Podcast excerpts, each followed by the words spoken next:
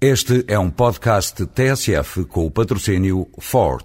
Feel the difference. Estamos a acompanhar a grande manifestação que juntou mais de 2 mil pessoas no Rocio. Desde trabalhadores de empresas de mudanças até trabalhadores de transportadoras, todos se manifestam felizes pela eleição da Ford Transit como comercial do ano.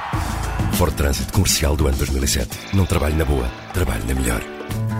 Ford. Feel the difference. Câmara Municipal de Lisboa está a viver dias de grande expectativa quanto ao seu destino. A questão que está em cima da mesa é de natureza eminentemente política e consiste em saber se um executivo, já de si minoritário, submetido a uma investigação criminal que já levou à suspensão de mandato de uma vereadora, tem condições para assegurar o governo da principal cidade do país até ao fim do seu mandato.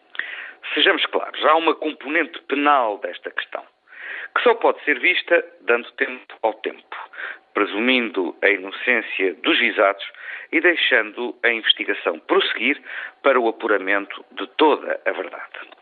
Só que no plano político, a crise desencadeada pela investigação criminal vem sublinhar a fragilidade da Câmara, que, aliás, já se vinha acentuando desde a ruptura da coligação com o CDS no final do ano passado.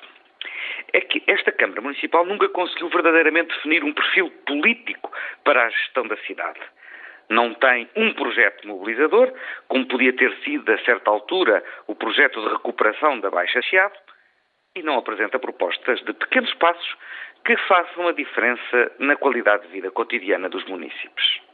Mas a verdadeira dimensão política da crise está sobretudo bem patente no clima de ajuste de contas interno ao PSD.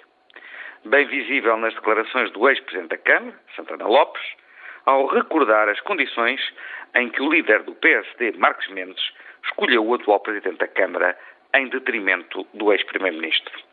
Nestas condições, parece legítimo duvidar-se da possibilidade de assegurar a governação de Lisboa até ao fim do mandato.